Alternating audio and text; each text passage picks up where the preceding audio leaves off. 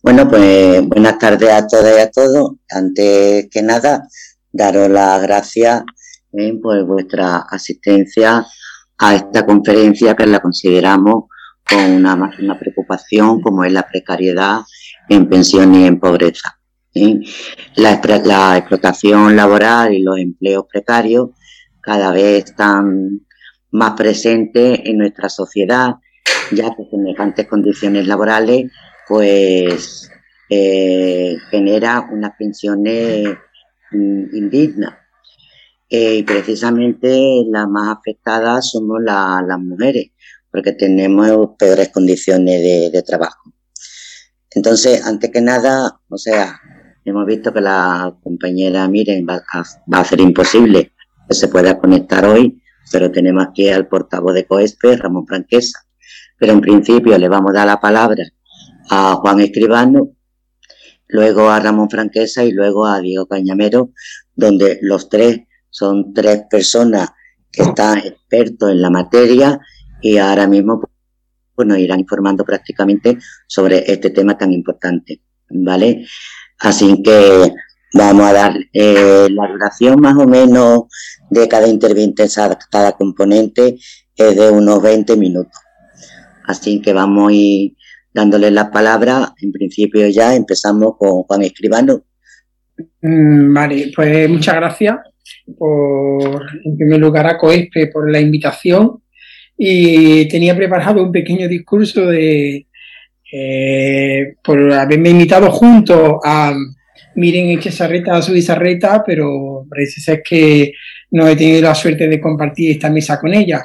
Eh, tuve la fortuna de en Córdoba invitarla y la sala estaba a rebosar, cosa que no es fácil para escuchar una conferencia de economía y no defraudó. La verdad es que me da un poco de pena de no poder al final compartir la mesa con ella.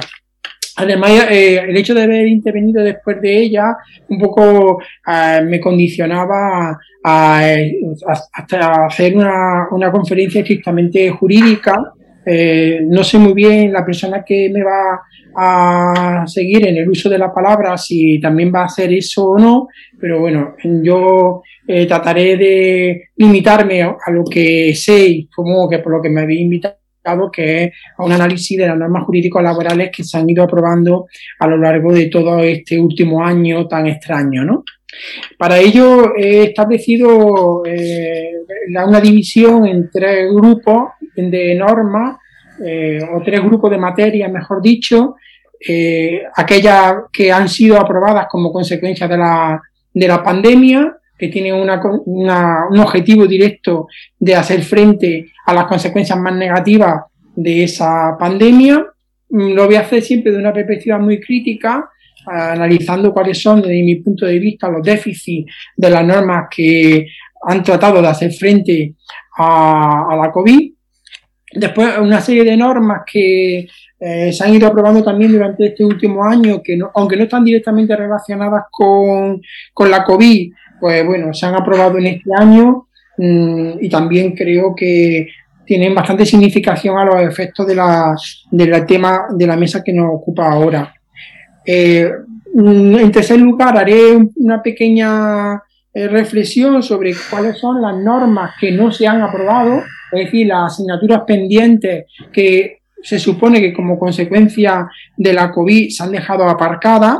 Eh, fundamentalmente, ya lo adelanto, la reforma de la reforma del año 2012, que era una promesa del gobierno actualmente en el poder y que no se ha terminado de aprobar. Un poco daré algunas notas sobre qué significa esa no aprobación.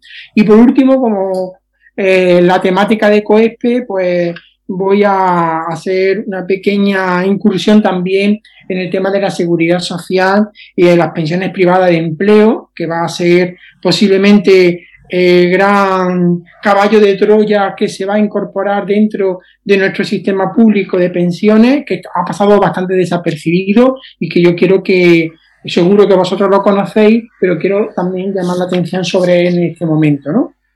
Así que eh, las normas que tratan de hacer frente a la COVID, ¿no? Cuando el 13 de marzo del año pasado, ya casi hace un año, eh, se dicta el estado de alarma, pues la principal preocupación que existe es que como consecuencia de la suspensión de la mayor parte de las actividades eh, económicas, pues eso pueda llevar o pueda conllevar un despido masivo de trabajadores y trabajadoras. Para hacer frente a esa situación, se dicta pues, el Real Decreto Ley 8 2020 y el Real Decreto Ley 9 2020 con las dos medidas, digamos que más significativas para, hacer, para intentar evitar el aumento del desempleo. Que tampoco ha sido del todo así, porque como sabéis, el volumen de desempleo, el número de, trabajadores y trabajadoras desempleadas en el último año, pues ha aumentado de manera muy considerable. No sabemos qué hubiera ocurrido si los 700.000 trabajadores que se han aprovechado o que se han beneficiado de las normas que ahora vamos a ver también hubieran eh, pasado o no a la situación de desempleo. Bueno, pues las dos normas que sabéis son las más conocidas, las que, eh, ya digo, pretendían evitar el aumento de desempleo, era por una parte la prohibición de despedir como consecuencia de la COVID, es decir, como consecuencia de no poder continuar con la actividad de manera normalizada, dado que el estado de alarma impedía la continuidad de esa actividad, todas aquellas eh, despidos que estaban directamente motivados por fuerza mayor o causas económicas, técnicas o iniciativas de producción generadas por la COVID, pues se prohíben, ¿no? Y en segundo lugar, lo que se llamaba la cláusula de salvaguarda, en virtud de la cual eh, aquellos trabajadores que no puedan continuar con su actividad pasaban a una situación de ERTE con unas características muy específicas, ¿no? Bueno, eh, digo que eh, son medidas que posiblemente han servido para evitar un aumento todavía mayor del nivel de desempleo, pero que también pueden ser objeto de algunas críticas, ¿no? En, en primer lugar, la prohibición de despedir.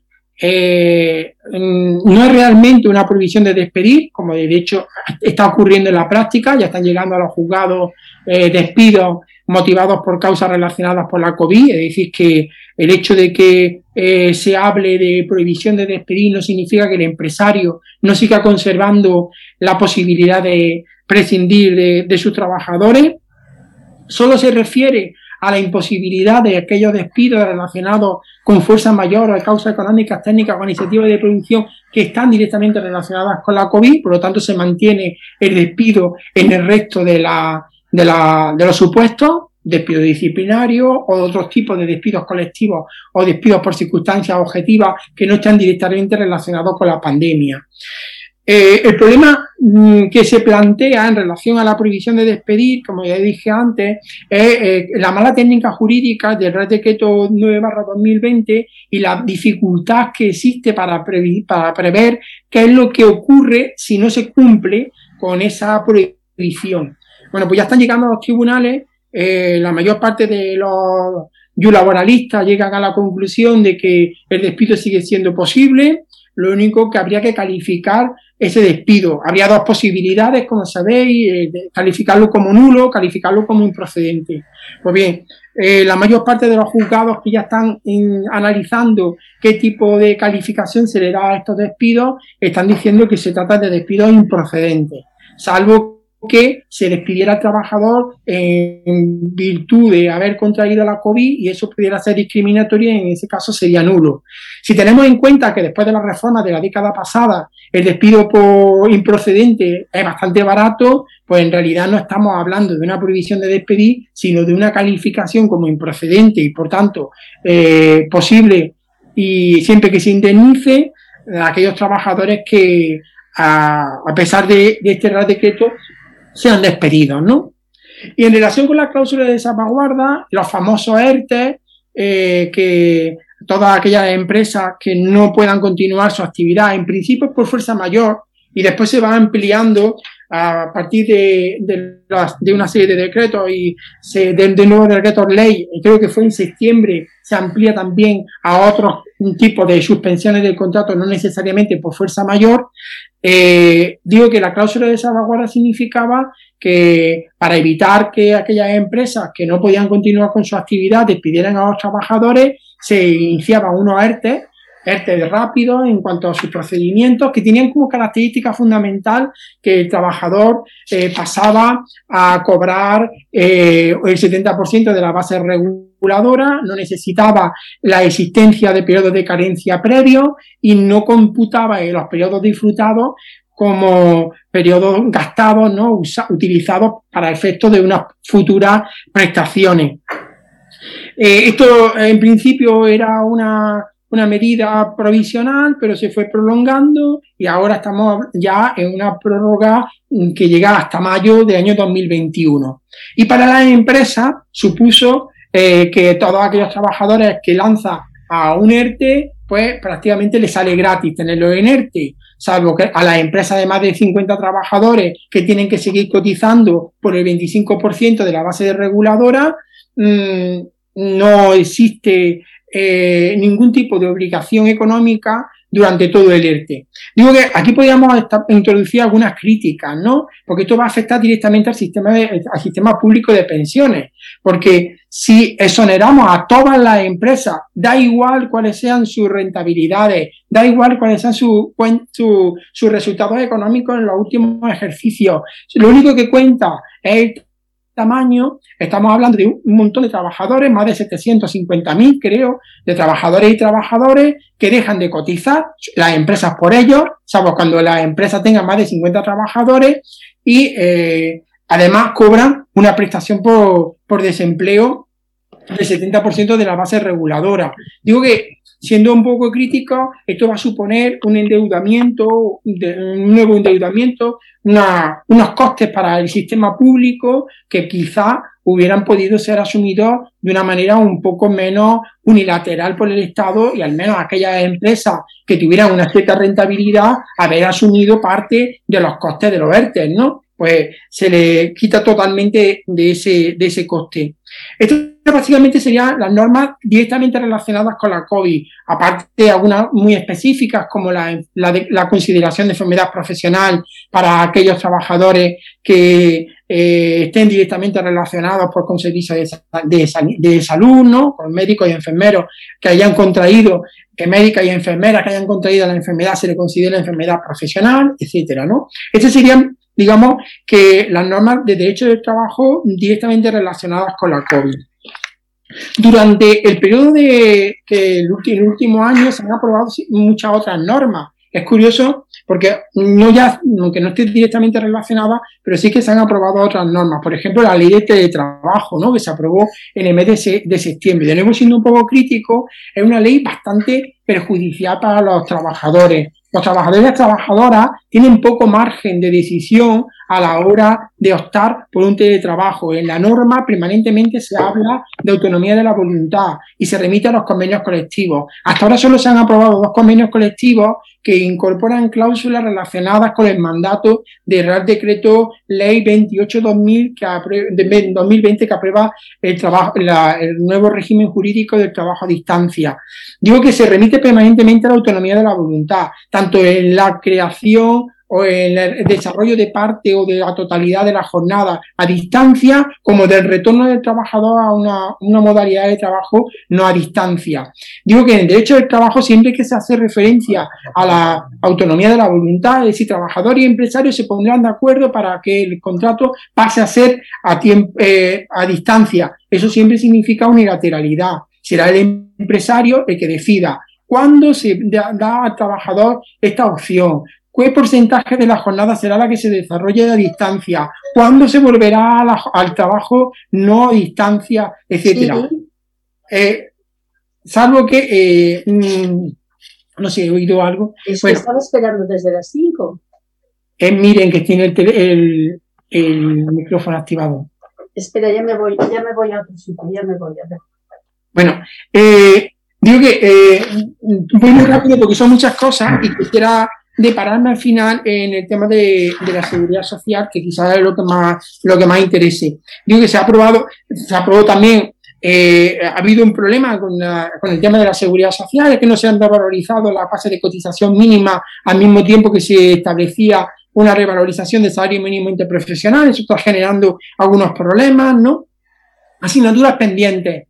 Como consecuencia de la, de la, de la COVID, eh, se ha, eh, digamos que, alterado completamente la agenda del gobierno, por lo menos lo que prometió el gobierno, que sabemos que no siempre lo que se promete en elecciones se termina cumpliendo, pero eh, algunas de las cosas que se prometieron no se han llevado a cabo. Por ejemplo, la reforma de la reforma del año 2012 era algo casi, digamos que inminente. El gobierno se comprometió a que era una de las principales cuestiones que se tenían que abordar. Pues si analizamos cuáles han sido la realidad de la reforma, pues se puede decir que esto no ha ocurrido. Eh, seguimos teniendo una misma, la, la misma regulación prácticamente del año 2012 y ni siquiera los aspectos menos conflictivos de esa reforma, que era la reforma de la negociación colectiva, que ya estaba la patronal bastante convencida para llevarlo a efecto, ni siquiera eso se ha, se ha hecho, ¿no? Hay otras cuestiones también, por ejemplo, la regulación de las Kelly o la regulación de los riders, que tampoco se han, tampoco se ha, se ha llevado a cabo. A pesar de que ha existido una sentencia muy importante en el que considera trabajadores asalariados a los trabajadores del Globo, una sentencia del Tribunal Supremo de septiembre del año 2020. Digo que esto sería una manera muy, muy rápida de contextualizar en qué situación nos encontramos actualmente eh, desde el punto de vista de las reformas que se han llevado a cabo en los últimos, en los últimos años. Y eh, para concluir, porque creo que ya llevo el tiempo que me había asignado, eh, para concluir, eh, voy a alertar de algo que va a ocurrir a medio plazo, posiblemente a corto plazo, que es algo a lo que, que nos va a pillar de sorpresa, porque no existe ahora mismo eh, una oposición, salvo por vosotros, demasiado, demasiado estructurada a nivel sindical frente a esto, por posiblemente porque eh, no todas las organizaciones sindicales, especialmente las organizaciones sindicales más representativas, están en contra, a pesar de que va a suponer un varapalo muy importante, posiblemente el golpe más importante que vaya a sufrir nuestro sistema público de pensiones eh, desde que prácticamente se creó, y es la potenciación de las pensiones privadas de empleo. Eh, el Pacto de Toledo, que se reunió el 19, dictó las recomendaciones el 19 de agosto, el 19 de, de julio del año 2020, en su recomendación número 16, apuesta por potenciar los planes privados de, empleo. Los planes privados de empleo en realidad la privatización de la seguridad social a través de un mecanismo un poco complejo. Eh, a través de la negociación colectiva, las grandes empresas, los trabajadores con capacidad para la negociación, incorporan compromisos por pensiones. Esos compromisos por pensiones, desde el año 99, tienen que exteriorizarse a través de un instrumento mm, ajeno a los propios fondos de la empresa. Normalmente es un plan de pensiones, aunque también puede ser un contrato de seguro. Este sistema lo llevan ya realizando con bastante éxito en el País Vasco, pero en el resto del Estado español apenas si se ha utilizado.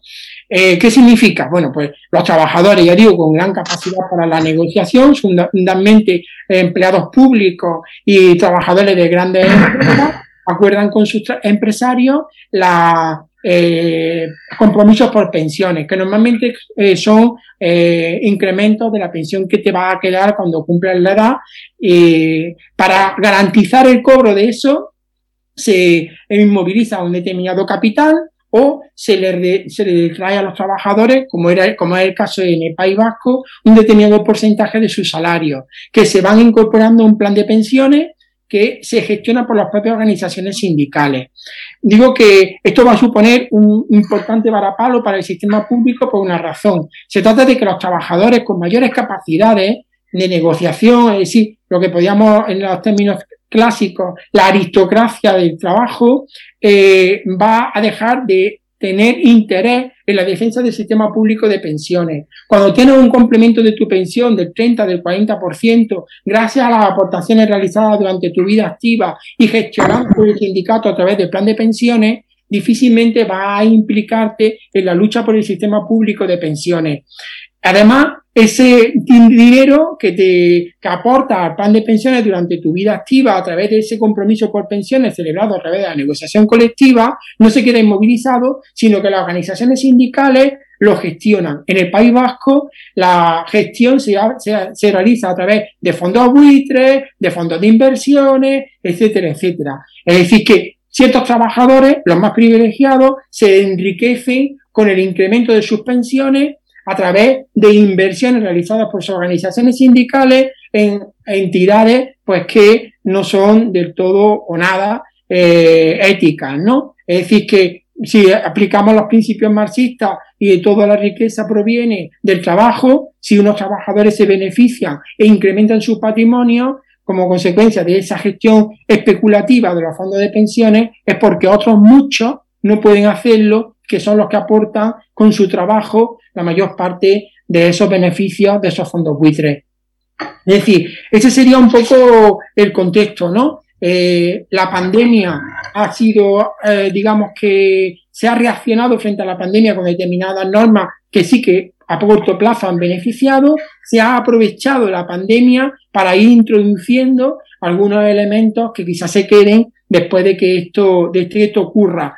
Eh, si, después miren, supongo, o Diego Cañamero hará un poco una exposición el proceso de empobrecimiento de las clases trabajadoras en el último año ha sido muy significativo.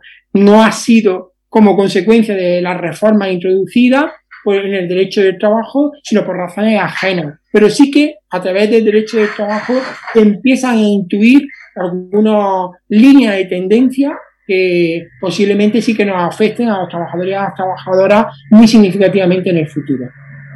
Bueno, pues quedo cuando terminen mis compañeros a vuestra disposición, que tenía otros muchos temas, pero creo que mi tiempo ya ha concluido. Muchas gracias de nuevo y estoy a vuestra disposición. Muchas gracias, Juan.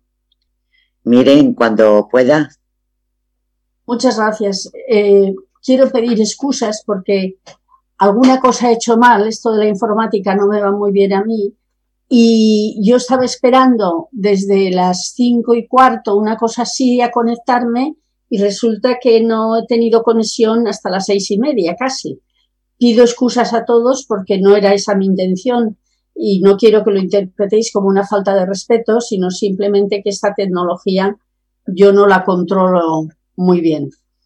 Bueno, pues vamos a, como mis compañeros ya van a hablar seguramente de aspectos más concretos, yo había pensado que podíamos revisar rápidamente un poco algunas características generales del capitalismo que no van a cambiar y que muchas veces se nos olvidan, para poder entender un poquito más de dónde viene esta precariedad y de dónde viene esta pobreza.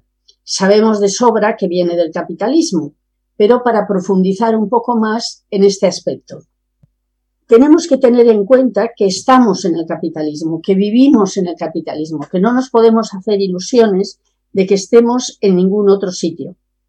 Pero el capitalismo tiene como elemento central, lo hemos estudiado siempre, el elemento de la explotación del trabajo humano, la explotación por unas personas del trabajo de otras personas. Y mm, generalmente cuando hablamos de capitalismo hablamos de este aspecto. Y esto es así, esta es toda la verdad. No, esta es, esto es verdad y es la verdad central del sistema capitalista. Pero precisamente lo que yo pretendo hacer es comentar un poco sobre otros aspectos que no son parte de este elemento, pero que sí son aspectos que llevan a absorber la riqueza producida por las personas en unas pocas que son las que tienen los medios de producción yo creo que tenemos que tener en cuenta que además del trabajo, que insisto, es el eje central de la explotación, pero hay sin embargo lo que algunos autores modernos llaman la desposesión, es decir, el sistema no se conforma solo con explotar directamente nuestro trabajo, sino lo que hace es absorber la riqueza, la poca riqueza que nos queda a las poblaciones y a, a los trabajadores por otros medios también. Por ejemplo, a través de los alquileres.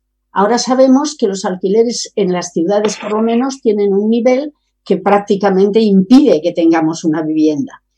Tenemos también los intereses de los préstamos, las hipotecas, las facturas de la luz, del agua. En todo esto no es el trabajo directamente en el sentido de trabajo y capital, pero sí nos desposeen de aquella parte de la riqueza que hemos podido obtener a través de nuestro salario. Por otra parte, el capitalismo absorbe también los recursos colectivos, utilizando la naturaleza, por ejemplo. Sabemos perfectamente lo que está pasando en el medio ambiente. Y también utilizando el trabajo impagado de las mujeres o pagado indirectamente de las mujeres en tantas ocasiones. Y también estos son elementos que los entendemos y los absorbemos pensando en cosas tradicionales históricas, pero no nos damos tanta cuenta quizá, o por lo menos yo quería llamar la atención sobre estos aspectos, a cómo también esta desposesión y esta absorción la están haciendo ahora con otras cosas más modernas. Por ejemplo, todo el tipo de lo digital, todo el tipo de la informática, todas las informaciones que existen, todo lo digital, el conocimiento digital, que debía de ser un conocimiento general, pues está apropiando por una serie de empresas que son las que absorben todo ese conocimiento generado también por el trabajo de muchas personas que están haciendo lo posible. Pero además se expande el capitalismo por el mundo entero. Esto lo sabemos bien, sobre todo los que somos mayores, porque cuando éramos más jóvenes se hablaba mucho del imperialismo. Ahora ya no se habla del imperialismo, que era la explotación de unos países por otros, sino que esa explotación se ha modernizado, digamos, entre comillas, y ahora hablamos de la globalización. Pero es el neoliberalismo que hace que el mercado se expanda sin límites por todo el mundo, que ha dado lugar a esto que se llama hoy la globalización, que es la versión más neoliberal del mercado. Las grandes cadenas de valor globales que hacen que para tener un teléfono móvil se empiece a trabajar en países de África que buscan los materiales, atraviese todo Asia con muchos trabajos y al final se explote vendiendo esos móviles en Europa o en Estados Unidos. Es decir, que lo que a mí me gustaría destacar hoy es que el capitalismo tiene tal capacidad de dominio, tal extensión en todos los ámbitos, que realmente está ya controlado y dominando prácticamente la vida entera en el mundo entero y no solamente a través de la relación de capital y trabajo. Este sistema tan poderoso, enormemente poderoso, sin embargo es un sistema fracasado. Parece que triunfa, pero es un sistema fracasado si lo miramos con los ojos de las clases populares. En primer lugar, ha fracasado socialmente. Existen montones de estadísticas y trabajos en los que se sabe que menos de un 20%, es decir, uno de cada cinco personas en el mundo viven, llamémosle decentemente, y todo el resto de la población mundial está verdaderamente sometida a vivir en unas condiciones totalmente indignas. Cuando, y esto es lo que me importa mucho destacar también, la capacidad de producción de este sistema, de todo aquello que necesitamos, hubiera podido, existe ya. No es que se tiene que crear, sino que existe ya y podríamos todos vivir en muchas mejores condiciones. Es decir, que es un sistema fracasado socialmente, pero es también un sistema fracasado de forma total ecológicamente. Aquí no voy a entrar porque ya no lo sabemos de memoria, estamos como escuchando repetidamente la catástrofe ambiental que nos amenaza y verdaderamente el sistema está destrozando la naturaleza y destrozando el planeta. Entonces es un sistema también fracasado ecológicamente.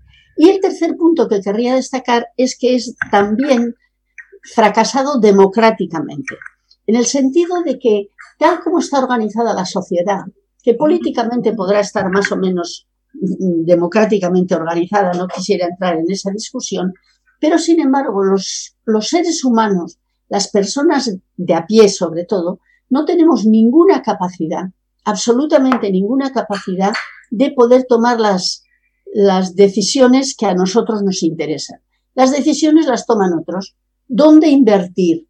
¿Qué cosas producir en plan masivo? A qué dedicar los, recursos nuevos, a qué dedicar el conocimiento, verdaderamente nosotros no tenemos ningún medio. O sea que vivimos un sistema totalmente fracasado. Pero a la vez, ese sistema, y eso es lo que necesitamos reconocer, es un sistema cambiante y que está expandiéndose constantemente y que intenta aprovechar todas las posibilidades, como he intentado explicar antes, de ampliar su dominio y obtener un beneficio, principalmente a través de lo que ellos llaman el mercado, es decir, de procedimientos de compra y venta privados en situaciones de poder muy diferentes de todo lo que existe. Le llaman economía de mercado. Hace unos años no se podía hablar de capitalismo. Se hablaba de economía de mercado. Hablar de capitalismo era como una palabra obscena, ¿no? Porque no querían hablar de esta, de esta palabra. Pero es una economía capitalista.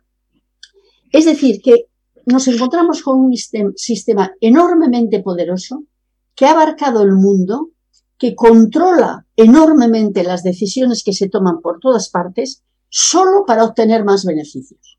Yo creo que nos tenemos que dar cuenta de que el sistema tiene esa raíz profunda del mal de que solamente se organiza para tener beneficios, que utiliza sus avances tecnológicos para obtener más beneficios. Además, que lleva la tecnología, que inventa las cosas que le interesan. No inventa las cosas que interesan a la colectividad, sino que inventa las cosas que le pueden dar más beneficios. En el pasado, por ejemplo, las grandes máquinas se inventaron para tener grandes empresas. La aviación en su tiempo, la electricidad.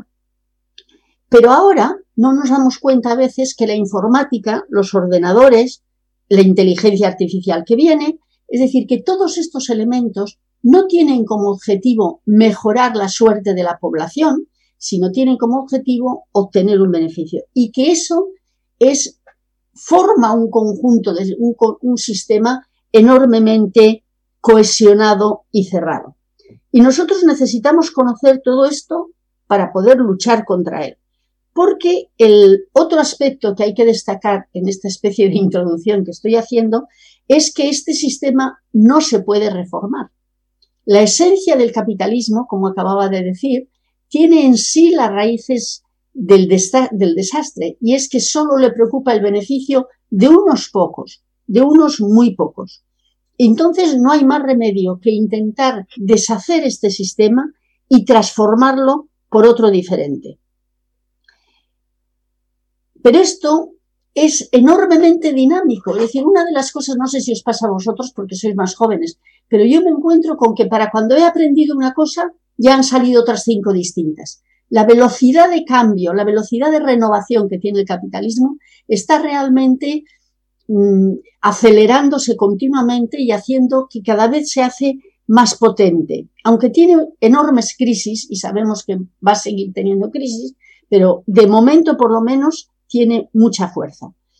Y el intentar transformar esto, que es nuestro objetivo, es un proceso muy largo y muy complicado. A veces tenemos la ilusión de que con una reforma por aquí, otra reforma por allí, todo esto cambiará. Cambiará, pero cambiará a lo largo de muchos años y de muchas reformas sucesivas. Porque es desde este sistema que intento tan brevemente describir que realmente estamos encontrándonos que tenemos que transformar este sistema, por lo que tenemos que trabajar y avanzar. Pero en esta especie de... Yo a veces me siento como, como en una especie de torbellino, ¿no? Que da vueltas a tantísima velocidad en algo que tú parece que no puedes hacer mucho, aunque estoy convencida de que podemos hacerlo. Pero en este sistema tenemos ahora a corto plazo, bueno, a corto y a largo plazo como dos grandes objetivos simultáneos, como las dos caras de una misma moneda. No es una cosa sí y otra cosa no, son las dos cosas a la vez. Por una parte, necesitamos defender los derechos que las clases populares y los trabajadores hemos conquistado hasta ahora. Durante siglos, y desde que se, durante siglos, porque en todos los sistemas se ha luchado por mejorarlos, y desde que se inició el capitalismo se ha seguido luchando por mejorarlos.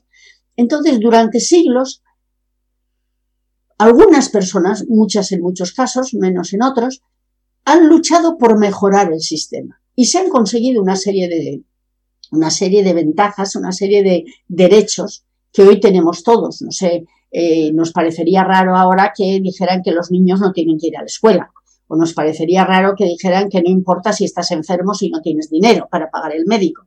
Es decir, hay una serie de derechos adquiridos a lo largo de ese periodo que tenemos que sostener y sostener y mantener y luchar por ellos.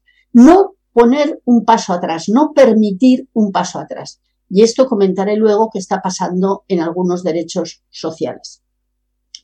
Pero a la vez, no nos servirá de mucho intentar mantener los derechos si no luchamos por transformar el capitalismo, por cambiarlo por otro sistema. Porque si los derechos no se lucha constantemente por mejorarlos y por cambiar el sistema, no se mantienen. Y de hecho, estamos experimentando ahora, estamos sufriendo las clases populares la pérdida de muchísimos derechos. Estamos sufriendo la pérdida de salarios, estamos sufriendo la pérdida de trabajo, estamos sufriendo la pérdida de sistemas de salud, etcétera, etcétera, que voy a comentar en un segundo. Es decir, que el capitalismo es un sistema rápidamente cambiante, enormemente poderoso y dinámico, y frente a ese sistema nosotros tenemos que dar la fuerza enorme para intentar cambiar esos dos lados de la misma medalla, que es defender los derechos logrados hasta ahora, pero con el objetivo a largo plazo de transformar el capitalismo, porque si no, iremos perdiendo esos derechos. Y de hecho, en los últimos 30 años, diría yo, desde la crisis de los 70, estamos perdiendo derecho tras derecho. Entonces, lo que voy a hacer a continuación es comentar en un, dos aspectos, dos o tres aspectos, que me parecen muy importantes de este aspecto de pérdida de derechos, de empeoramiento del capitalismo. Nunca ha sido una maravilla el capitalismo, pero yo creo que últimamente está empeorando bastante. Y entonces, verdaderamente, centrarme en dos, porque tampoco tenemos tanto tiempo para poder hablar de todas las cosas que sería necesario que comentásemos. Yo querría hablar de cambios en el trabajo, por una parte, y de cambios en el estado de bienestar, por la otra. Porque el trabajo está cambiando muchísimo y nos engañan porque no parece que nos damos cuenta de cómo está cambiando. En dos aspectos. Antes de iniciarse el capitalismo, allá por el siglo XVI, XVII, XVIII, es igual cuando fuera, la gente trabajaba o en la agricultura o en el artesanado. Y cuando surge el capitalismo y crea empresas, lo que hizo falta fue, para el capitalismo, el que los trabajadores que estaban en la tierra, por ejemplo, pasasen a ser trabajadores asalariados trabajando en, en talleres, en fábricas, más tarde en oficinas. Es decir, que poco a poco de la agricultura y el artesanado, donde el trabajador era más bien con sus propios medios, pasó a ser asalariado. Y el trabajo asalariado es una de las características fundamentales del mundo capitalista. ¿Qué está pasando actualmente?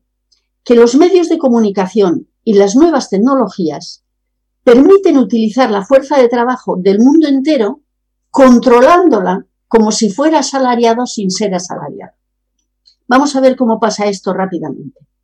En la economía actual, para obtener beneficios, hay muchos más gente que necesita trabajar, que necesitamos trabajar, que puestos de trabajo.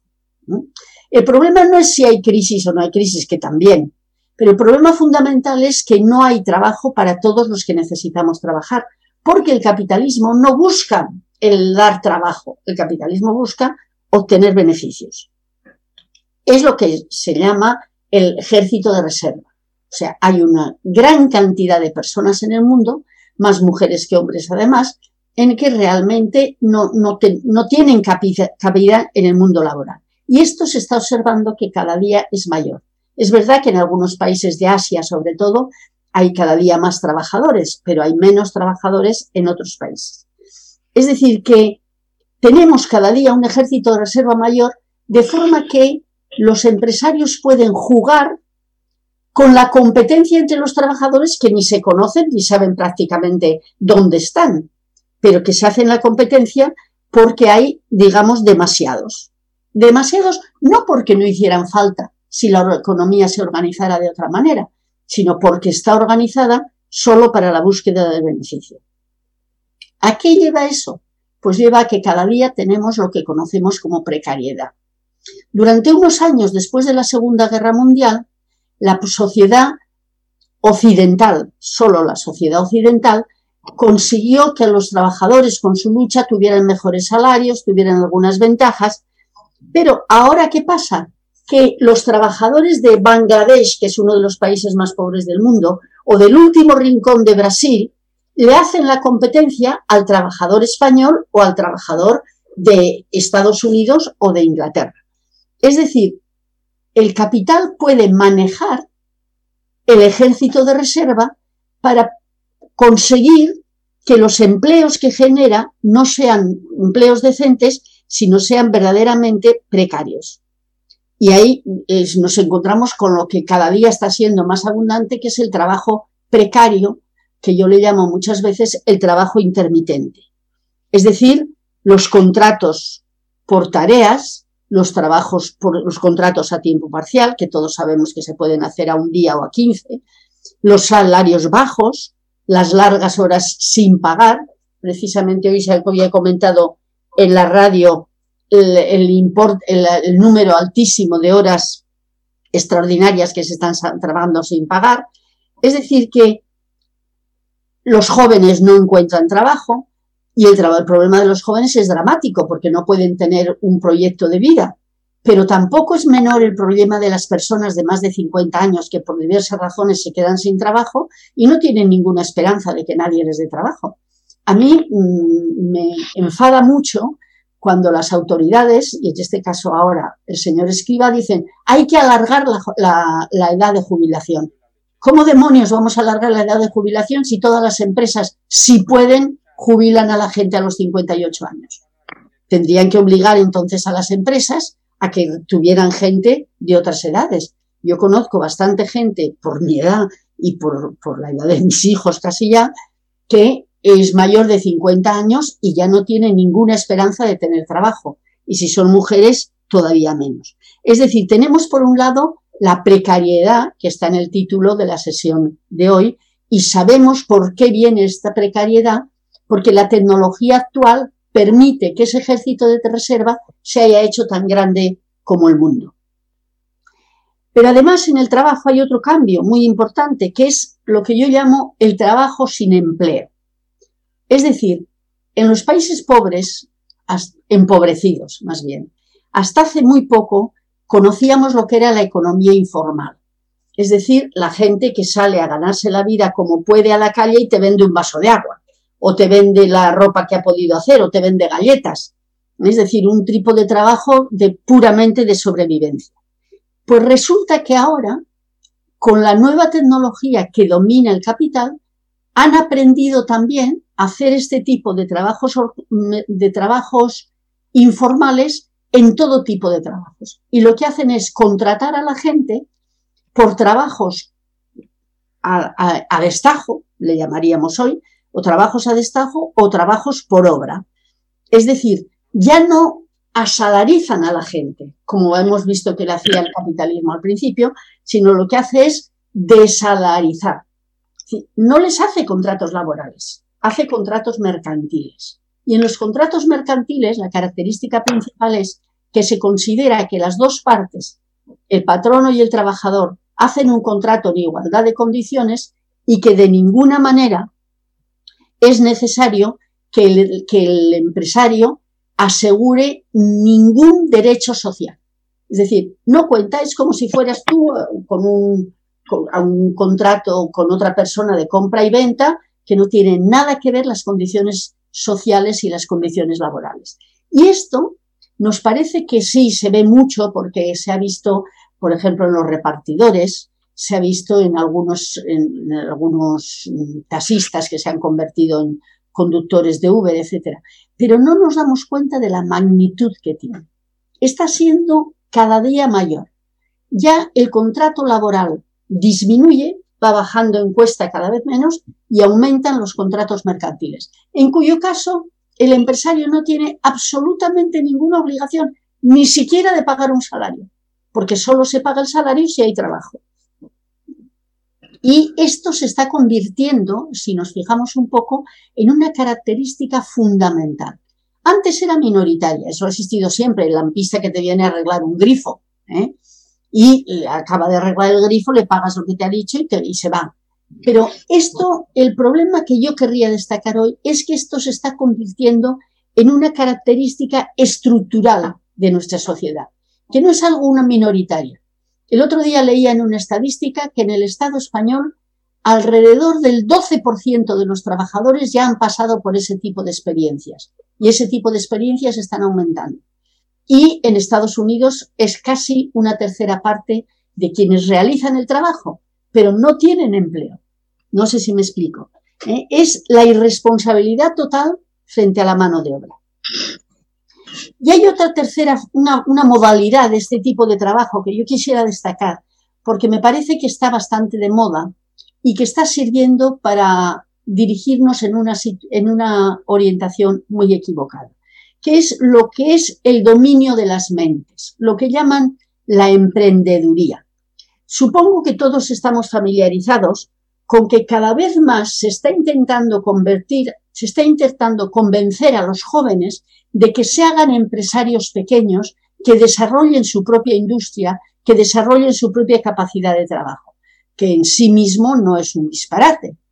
Pero sin embargo, si nos damos cuenta, este tipo de orientación está conduciendo a que los trabajadores tengan un tipo de mentalidad que lo único que pretenden es convertirse en el, en el señor Ortega de Galicia o en el Bill Gates de Inglaterra. Y como les cuentan que ellos empezaron en un garaje, pues de lo que se trata ahora es de ver cómo podemos aprovechar todos los esfuerzos, incluso en muchas ocasiones los ahorros de la familia, para ver si nos convertimos en empresarios.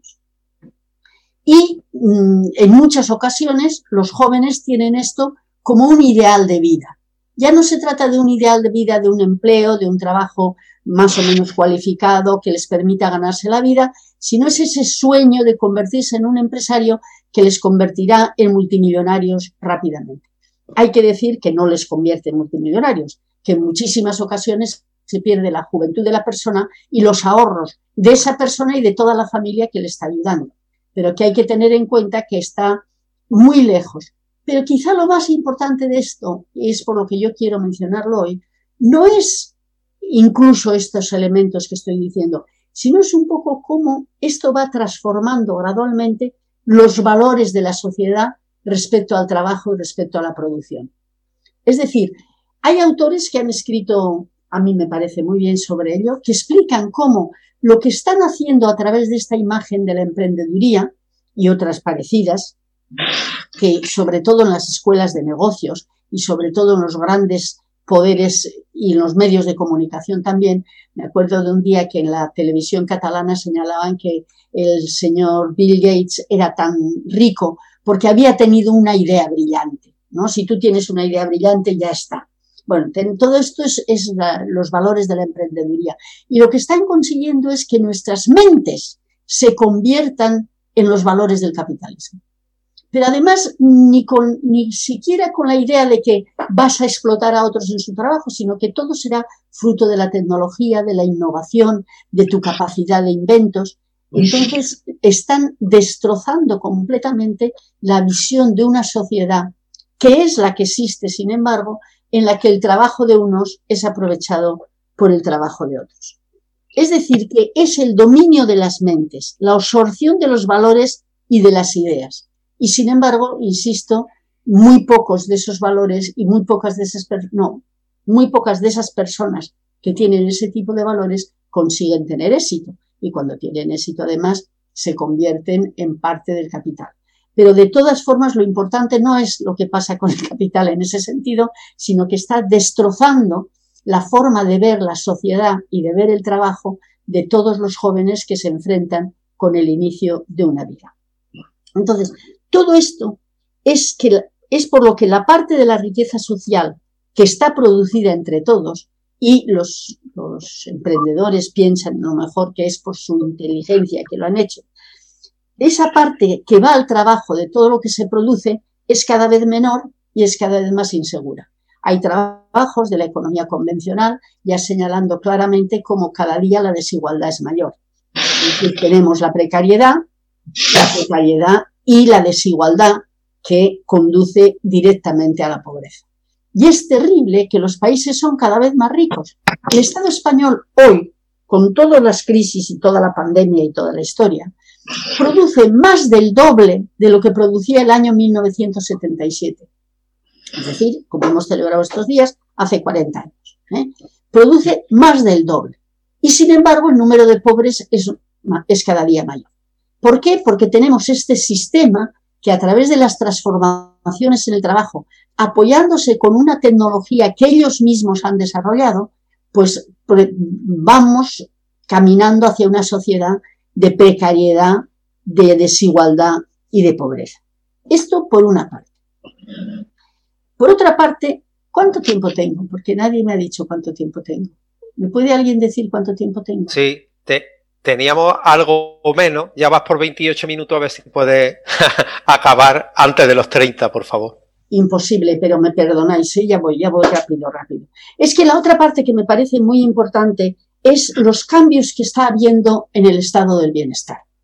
Por una parte, sabemos que el estado del bienestar surge después de la Segunda Guerra Mundial principalmente debido a una serie de elementos que eran la situación del capitalismo, la existencia de países socialistas y comunistas como había en aquella época, e incluso el, algunas necesidades del capitalismo, que necesitaba una fuerza de trabajo bien formada, que necesitaba una fuerza de trabajo sana, y por una serie de elementos que, por supuesto, no tengo tiempo de comentar, se había generado el estado del bienestar con la lucha de los trabajadores, ¿eh? debido fundamentalmente a la lucha de los trabajadores. Se habían ganado los derechos de tercera generación, diríamos, los derechos sociales, que se proporcionaban generalmente por el Estado de forma colectiva. La lucha social es la que ha permitido mejorar la situación de las poblaciones trabajadoras. Pero el capitalismo, que siempre está cambiando y, observando cómo hacerlo, se da cuenta que esto le lleva a dos asuntos. Primero, los derechos sociales cuestan dinero. Y si los derechos sociales cuestan dinero, menos beneficio para el capitalismo. Por lo tanto, hay que pagar impuestos para financiar esos derechos sociales. Por tanto, hay que procurar eliminarlos o reducirlos. Y esto lo va a hacer reduciéndolos. ¿eh? Recordemos los recortes que no hace tanto tiempo que nos tocaron y todavía están teniendo lugar. Reducir al coste mínimo el estado del bienestar pero lo hacen también muy inteligentemente haciendo propaganda contra los impuestos y diciendo no pagar impuestos es de izquierdas. Es decir, tenemos que hacer todo lo posible porque la población no pague impuestos, que es una absoluta falacia. Hay que pagar cierto nivel de impuestos y sobre todo tienen que pagar más impuestos los que más tienen. Y esto está viendo toda una campaña de muchos años y muy potente para hacer ver que el pagar impuestos es una, un robo. El otro día en la televisión lo decían, es que el Estado roba. No, esto si se gestionan bien los impuestos, los impuestos son absolutamente necesarios para que se pueda financiar el estado del bienestar. Pero el otro aspecto que, aunque sea muy brevemente, quiero comentar, es que, es que el capitalismo es muy listo. La verdad es que es muy listo. Y nos damos cuenta que los derechos, se han dado cuenta que los derechos sociales se pueden convertir en negocio. Si el dinero se gasta en derechos sociales, si lo gestiona el capital privado, pueden hacer muy buenos negocios con ello. Y de aquí toda la tendencia tan potente que estamos viendo ahora sobre la privatización. La educación privada, la privatización de la salud, la privatización de las pensiones, la privatización incluso de la política, porque ya hay tantas empresas dedicadas a asesoramiento y a cosas que es una privatización de la política. Y la privatización, un elemento curioso, la privatización de la pobreza. El capitalismo se ha dado cuenta que muchos pobres, gastando poco cada uno, pueden percibir, pueden generar una masa de negocio muy importante. Y ahí está entrando. Y todo eso tiene que ser a través de la privatización, a través de las ONGs, a través de la banca ética, a través de algunas cooperativas, es decir, está transformando de tal manera las mentes, como os decía antes, que ahora el negocio se hace, hombre, con el dinero de todos, pero también mucho con el dinero de los pobres. Cada vez más se hace negocio con el dinero de los pobres. Y el capitalismo está haciendo un esfuerzo por privatizar todos los derechos sociales, porque es negocio, por nada más con la ayuda de las grandes instituciones internacionales como el Fondo Monetario, el Banco Mundial, el Banco de España, que es una de las, de las instituciones más reaccionarias a mi modo de ver, Es decir, el argumento fundamental es que no hay dinero para las pensiones públicas y que hay que hacer pensiones privadas, educación privada, salud privada. Bueno, todos sabemos que eso de que no hay dinero es únicamente de depende de para qué. ¿eh? Y que nos expliquen por qué la salud o la educación no tienen, no tienen más dinero o las pensiones y sin embargo hay dinero para el ejército o para la Casa Real o para ciertos aspectos políticos que tienen bastante poco interés. Es decir, que tenemos que tener en cuenta que en este momento hay una batalla potentísima por parte del capital por hacerse con el dinero de los derechos sociales para gestionarlo ellos y obtener con ellos beneficio. Y ahí viene, por ejemplo, toda la historia de eh, el compañero que ha hablado antes, Juan, me parece, eh, ha dicho muy bien que realmente hay un intento de hacer pensiones privadas de empresa, que es lo que les interesa mucho más que pensiones privadas privadas individuales, ¿no? Y ahí habría que mencionar, estoy corriendo tanto que no sé si digo algo con sentido, pero ahí habría que mencionar la enorme responsabilidad de los sindicatos, porque las pensiones de empresa no se van a hacer, creo yo, solo faltaba que se hicieran sin eso siquiera, sin la autorización o los convenios colectivos con la autorización de los sindicatos. Y lo terrible es que ya se están haciendo ese tipo de pensiones, de pensiones privadas, de empresa. ¿eh? Por ejemplo, a los, a los funcionarios les han hecho lo poco que aumentó el salario después de la crisis en 2008, lo poco que aumentó el salario, una parte iba directamente a una función privada de empresa. Y esto todo es parte de esa campaña brutal del capitalismo por hacerse con los fondos de gestión. No se queda con el dinero directamente, pero lo utiliza y utilizándolo lo lleva hacia donde le conviene y con eso gana el dinero que le interesa. Y parte de eso, y ya me pararé aquí porque me parece que de eso ya van a hablar otros compañeros, parte de eso son todas las recomendaciones que ha hecho últimamente el Pacto de Toledo. Alguna cosa se ha hecho en el Pacto de Toledo positiva, pero hay dos o tres elementos que solo puedo mencionar y que podríamos comentar con mucho tiempo, que es decir, por ejemplo, las pensiones de empresa son, lo ha dicho muy bien Juan, un ataque feroz y un golpe fortísimo en las pensiones porque van a eliminar una parte muy importante de las pensiones públicas y además van a eliminar la unidad de los pensionistas que en este momento se está expresando muy valientemente.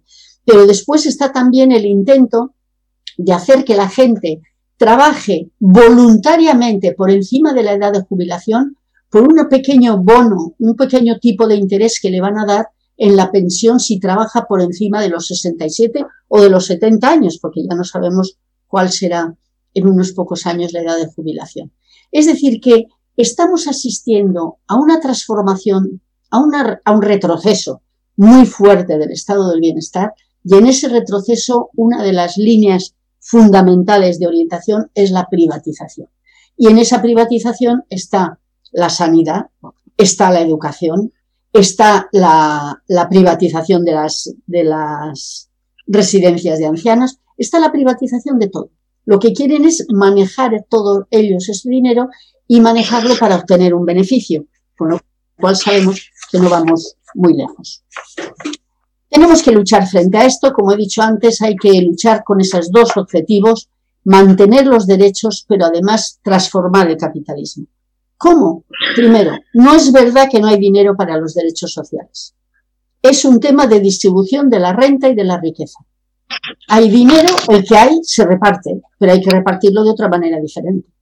no somos Suecia, no podemos tener las pensiones de Suecia o de Alemania, pero eso no quiere decir que lo que hay no se puede no se puede distribuir de una manera diferente. No podemos cejar en la lucha. Los derechos se pierden si no se lucha constantemente por ellos. Y después, a mí me parece que tenemos que inventar nuevas formas de hacer política.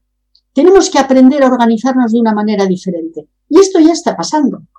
Por ejemplo, las mareas no son nada más que una forma diferente de organizarnos, porque los partidos y los sindicatos son de otra época. Y, como os decía antes, el capitalismo está cambiando, no esencialmente, pero sí en su forma de actuar.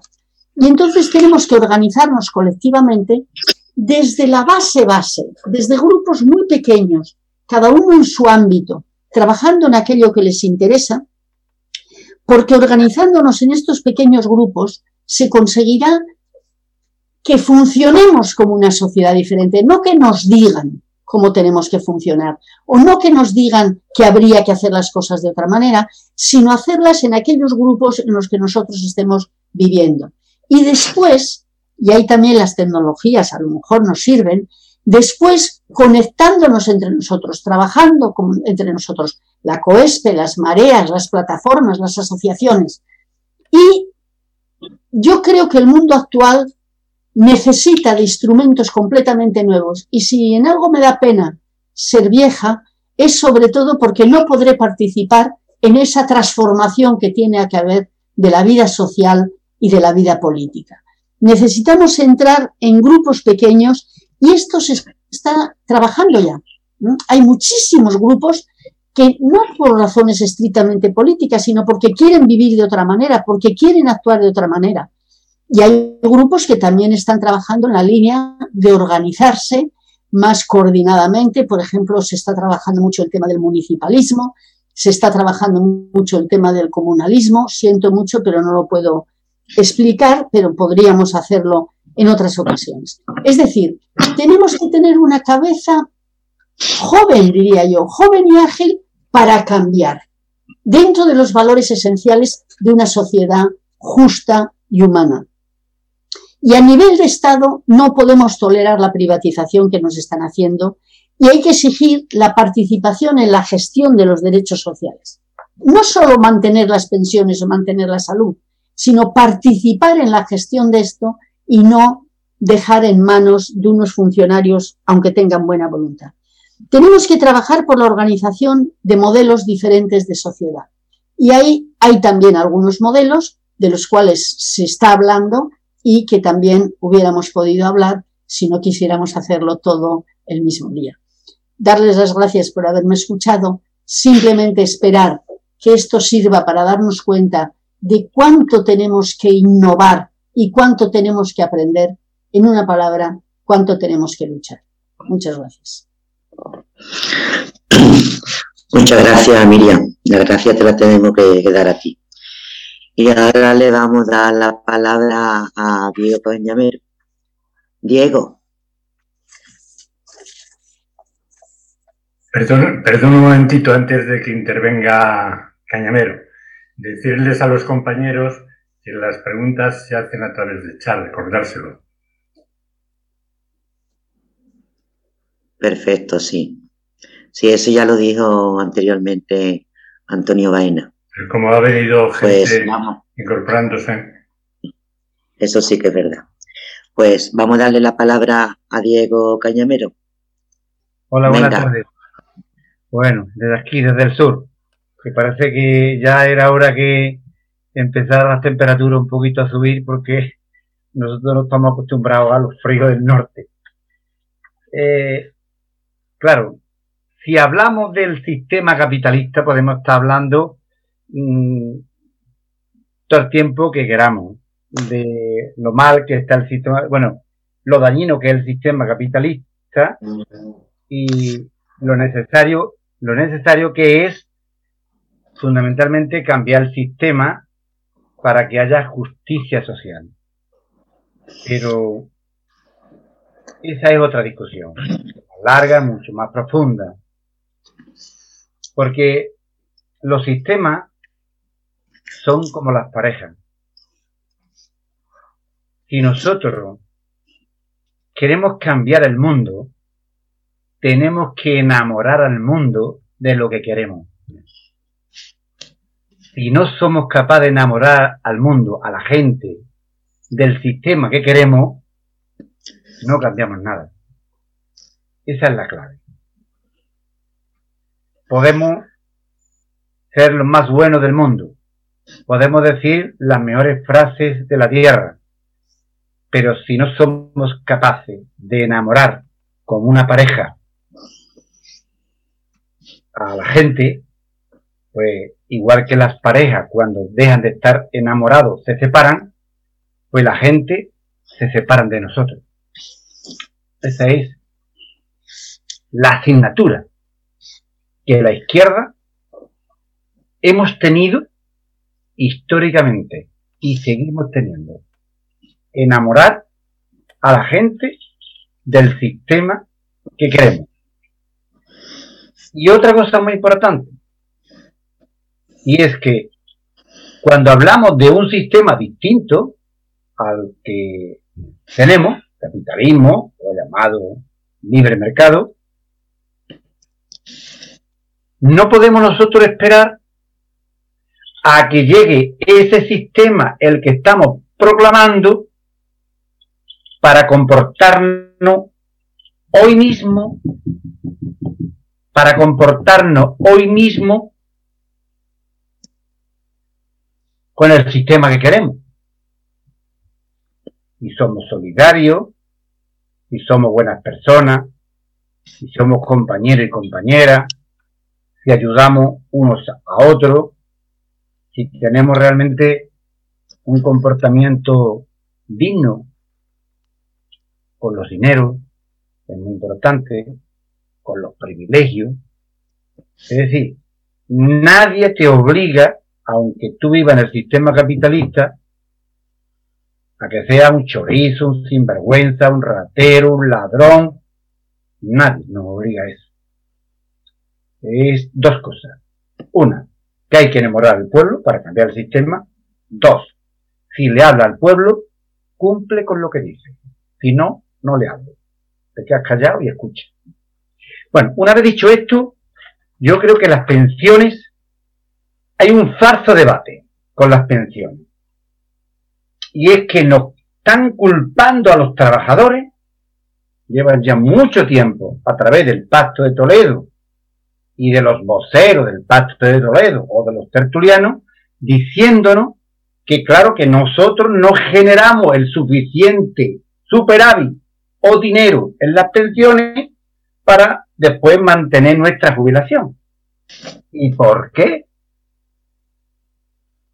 Mantenemos la sanidad que es pública y nadie nos dice que es que es deficitaria. ¿Y por qué mantenemos a las carreteras que circulan en ellas hasta los coches que valen 8 millones de euros? Y la pagamos entre todos. O la educación. ¿O por qué le estamos pagando a los terratenientes la política agraria comunitaria, la PAC? Aquí Andalucía llega 1.600 millones de euros y se lo llevan el 20% de propietarios, el 80% de todo el dinero. Hay empresarios que se llevan 6 millones de euros por tener tierra. 6 millones de euros. 6 millones de euros por tener tierra. 3, 4, 5, 4, 2, 1 millones de euros por tener tierra. Es decir, ese falso debate a mí no me cuadra. Hace falta apoyar las pensiones. Pero, ¿y por qué no hablamos del gasto que ha tenido las pensiones que no le correspondían? Que no han sido generadas por los propios trabajadores. Si los propios trabajadores con nuestro dinero nos han ido descontando unas cantidades que la hemos metido en la hucha de las pensiones y de ahí se han pagado las no contributivas, se han pagado los subsidios, pero ¿por qué eso no lo ha pagado el Estado y por qué se ha tenido que pagar las pensiones? Ya que hablamos del fondo de las pensiones, que yo no estoy de acuerdo de separar las pensiones de los presupuestos generales del Estado. El Estado tiene que ser solidario y en la tarta de los presupuestos tiene que entrar las pensiones y si no hay suficiente, pues se coge un trocito de tarta, igual que se coge para arreglar una carretera o para la sanidad o para la educación, para las pensiones. Dicho esto, tenemos que hablar de las pensiones mínimas. Hay unas pensiones máximas y unas pensiones mínimas. Y es en base a lo que tú has contribuido. Pero no exactamente así. No. Es decir, un trabajador y una trabajadora, pues tiene una base de cotización dependiendo lo que gana. Pasa que hay otros reimes, algunos reimes especiales, como por ejemplo el nuestro, el agrario, que no está contemplado en base a lo que tú ganas, sino en base a una base de cotización que te fija el Estado. Y si el Estado te fija una base de cotización, después te vas tú cobras en base a esa base de cotización que puede ser razonable, que el Estado también me ponga a una base de cotización y yo, yo a esa base de cotización. ¿Se puede cobrar 650 euros después de cotizar 45 años una pensión contributiva? Cuando se habla del PAC, cuando se habla, y la plataforma, con mucha razón, se habla de que haya una pensión mínima de 1050. Pues nosotros los jornaleros cobramos entre 600 y 700. 605, 610, 620, 630, por ahí está, el lado agrario, especial agrario. Dice, bueno, ¿y por qué? Le pregunta a la administración, ¿y por qué yo tengo esta pensión o los jornaleros, que somos un millón de personas en el Estado español? Un millón de personas. ¿Por qué cobramos esa pensión tan ridícula y tan miserable? Y te dicen, es que la empresa no ha cotizado por ti. ¿Y qué culpa tengo yo? Que la empresa no haya cotizado por mí. ¿Qué culpa tengo yo si yo trabajo? ¿Qué culpa tengo yo si yo pago mi seguridad social y voy a trabajar al campo los meses que haga falta o los días que sean necesarios para una recolección? Es que el empresario hasta el 2013 no cotizaba por ti. Y a partir del 2013 cotiza una cantidad mucho más pequeña que otros regímenes. Pues obliga usted al empresario que cotice más por mí, como a otro régimen. ¿Saben cuánto pagamos los jornaleros de pensión, perdón, de cotización a la seguridad social? 120 euros. Todos los meses. 120 euros. Y ahora nos jubilamos con 650, 630, 640. Por eso, yo creo que es necesario que las pensiones máximas, vale. Cuando dice, bueno, pues que suba el coste de la vida, el IPC, 0,9%. Claro, 0,9% a 2.500, 2.600 una pensión, pues puede ser algo. Pero el 0,9% a 600 euros son 5 euros, 6 euros. Con eso también tenemos que acabar. Hay que intentar por todos los medios fijar un mínimo para las pensiones mínimas. Yo creo que, ¿qué menos que el salario mínimo? ahora mismo el gobierno, 950 euros, bueno, pues que las pensiones no estén por debajo de 950 euros. ¿Qué menos? Que las pensiones no estén por debajo de no ya de 1050, que sería lo ideal, y que yo apoyo a la plataforma que está luchando por unas pensiones justas y dignas, porque después de estar cotizando, trabajando 45 años, 44, 45 años cotizando, que te queden 950 euros. Bueno, mira, ya 950 con 600 y pico. Pero es que quiero decir lo siguiente, es que si nosotros pagamos 120 euros, es un trabajador de otro régimen, campo, pagando, pagando 54 euros, le quedan 950 euros de pensión. Pagando 54 euros. Nosotros pagamos 120 y nos queda 600 y pico. A una diferencia. No quiero decir con esto que los trabajadores que han pagado o siguen pagando 54 euros, que es el 4,7%, 4,7% de su nómina, no dan derecho a cobrar una pensión digna. Todo lo contrario. Acuerdo que cobren esa pensión y más.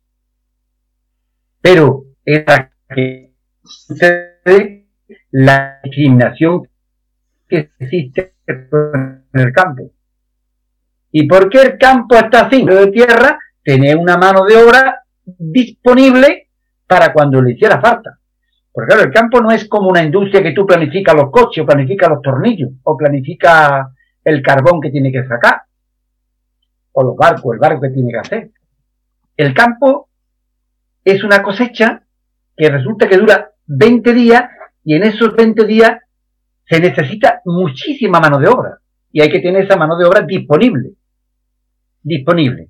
Y para que los jornaleros no se fueran a las grandes ciudades y hubiera lo que se le llama la España vaciada, como está pasando en Castilla-La Mancha, en Castilla-León, etcétera, pues había que facilitarle fundamentalmente a los jornaleros, bueno, una especie de subsidio, que todo el mundo lo conoce como el PER, ¿eh?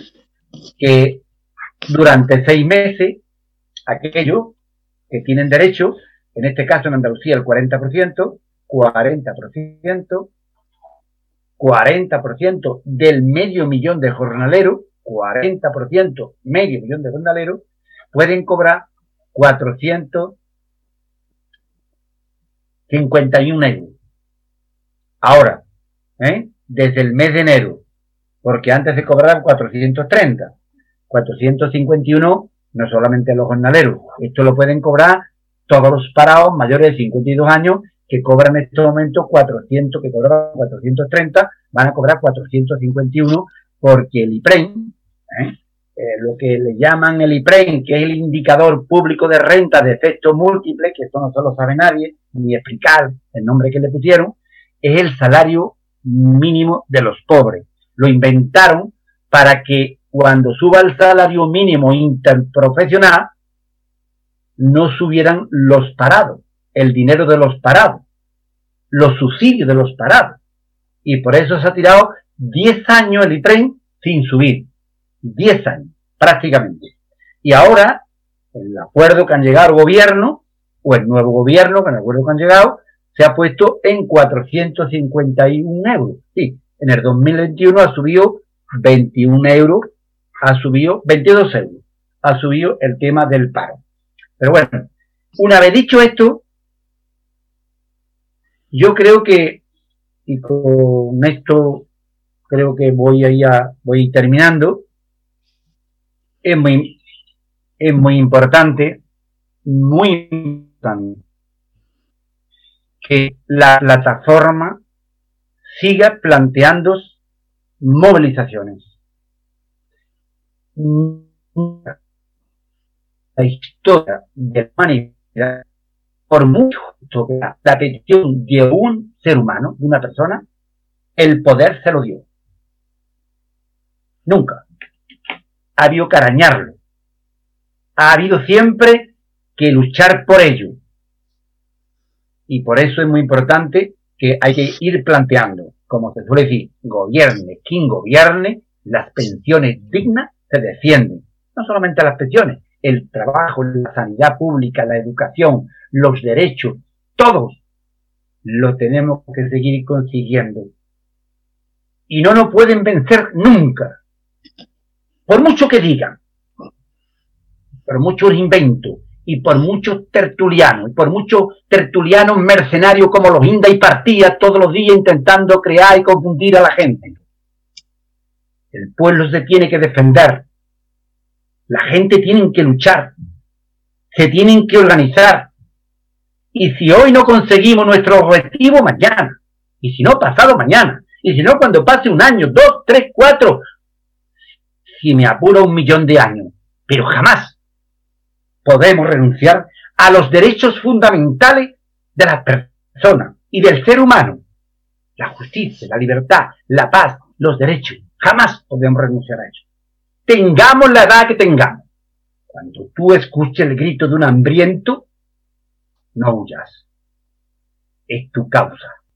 Y por eso ahora nos toca defender lo que tenemos por delante, que son pensiones dignas para que haya unos jubilados y jubiladas dignas y dignas.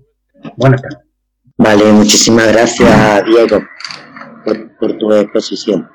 En primer lugar, agradecer eh, a, vosotros la organización de, este acto. Es imprescindible seguir trabajando para movilizar intelectualmente a, la gente en un momento tan difícil como el que tenemos en la actualidad, en que nos tienen confinados, en que las eh, personas que están saliendo cada semana de manera eh, paciente, constante, están haciendo un enorme sacrificio. Este martes estaba con los compañeros de Rubí que llevan tres años, celebraban el tercer año de mantenerse cada semana en, en la plaza. Y esto es posible por todo lo que estáis trabajando en todos los territorios, eh, organizando, eh, dando argumentos, discutiendo, como ahora nos decía Diego, ¿no? con los tertulianos, con esos medios que están al servicio de quienes nos quieren robar. En segundo lugar, quería agradecer a los ponentes, que sabemos que los, los tenemos eh, eh, siempre eh, pidiendo, quitándoles parte de, su tiempo y que siempre nos ayudan a ilustrar, a, dar la batalla, porque para defender los derechos lo primero es que lo primero que hay que hacer es convencernos de eh, la necesidad de defenderlo, de la justeza de defender eh, esos, esos derechos. Estamos en este momento en un momento muy difícil, en una situación en que la pelota está en el tejado. Hay un pacto de Toledo que recomienda eh, abrir el paso a la privatización de las pensiones mediante las pensiones, introducir el sistema este de pensiones de empresa que pretenden implicar a los sindicatos. Esto solo lo podemos parar dando explicaciones y explicando a todo el mundo que eso sería un error mayúsculo, un error que contribuiría a desacreditar eh, a, los sindicatos que entraran en ese juego y además a, colocar eh, fracturas dentro de los trabajadores, porque nos encontraríamos con una situación en que unos tendrían distinta pensión, distintos derechos que otros. Y esto nos haría mucho más difícil la defensa colectiva porque ahora nos defendemos el mismo sistema colectivo para los trabajadores. Pero también hay que explicar que eso es una trampa. Vemos como en Estados Unidos las pensiones privadas que se vendieron a los trabajadores más, eh, con más capacidad de negociación, los trabajadores del acero, de, de, General Motors, de Ford, etcétera, que estaban en mejores condiciones de negociar, luego estos han perdido ese derecho, porque con la crisis de 2008 los fondos se fueron, uh, quebraron. Y por tanto que entrar en esa trampa es una trampa que no va a beneficiar a nadie. Nos va a romper la unidad, pero también aquellos que crean que eso es un privilegio se van a quedar sin nada, porque el sistema es depredador y eh, aprovechará esta división precisamente para erosionar ese derecho que consideran que les corresponde a los bancos y no a la gente que ha colocado sus ahorros en esos, en esos fondos. También estos días, estos días veíamos lo que ocurría en Chipre, donde a los trabajadores se les, a la ciudadanía se les salió de la crisis haciéndolo una quita bancaria. Pero esa quita bancaria no fue solo a las cuentas corrientes, que les quitaron un 30%, ¿eh? a un país que está en el euro. Ese es el derecho eh, de protección eh, financiero que dan a la gente. No, no, sino que se extendió a los fondos de pensión. Capitalizar las pensiones es ponerse a riesgo de perderlo todo. Las pensiones, los derechos se defienden desde la organización social, desde la lucha constante, continuada que estáis eh, llevando a cabo y esta es una lucha que necesita organización necesita, eh, pues esto, que hayamos aprendido a utilizar las redes, que nos hayamos ido extendiendo a cada vez a más lugares de este país en un sistema de movilización contenido por la epidemia, pero que se intentan trasladar las recomendaciones a un cambio de la ley de la seguridad social, porque hoy no puedan aplicar esto porque esto es un grado cualitativamente distinto. No es que te dan un dinero de más para que lo pongas en un depósito, que lo que se hizo en el País Vasco o en, Cataluña. No, no, lo que hacen es, es entrar a quitar cotizaciones a la seguridad social. Es un salto cualitativo que aunque no dicen en qué porcentaje lo van a dejar que se negocie empresa a empresa, está dirigido primero a hacer negocio, pero segundo a romper el corazón de la unidad de los trabajadores y trabajadoras intentando sembrar entre nosotros confusión, diferencias y insolidaridad. Frente a ello, lo único que nos cabe es eh, movimiento social, empoderarnos, desmontar sus argumentos y acumular fuerzas para cuando sea posible y sea necesaria, eh, pongamos de manifiesto toda nuestra fuerza, la de los nueve millones de pensionistas, que por aquí no va a pasar, por aquí no vamos a permitir que ningún gobierno entre a erosionar este derecho social. Nada más, compañeras y compañeros, un fuerte abrazo, mucha salud para todos y todos. Gracias, Ramón.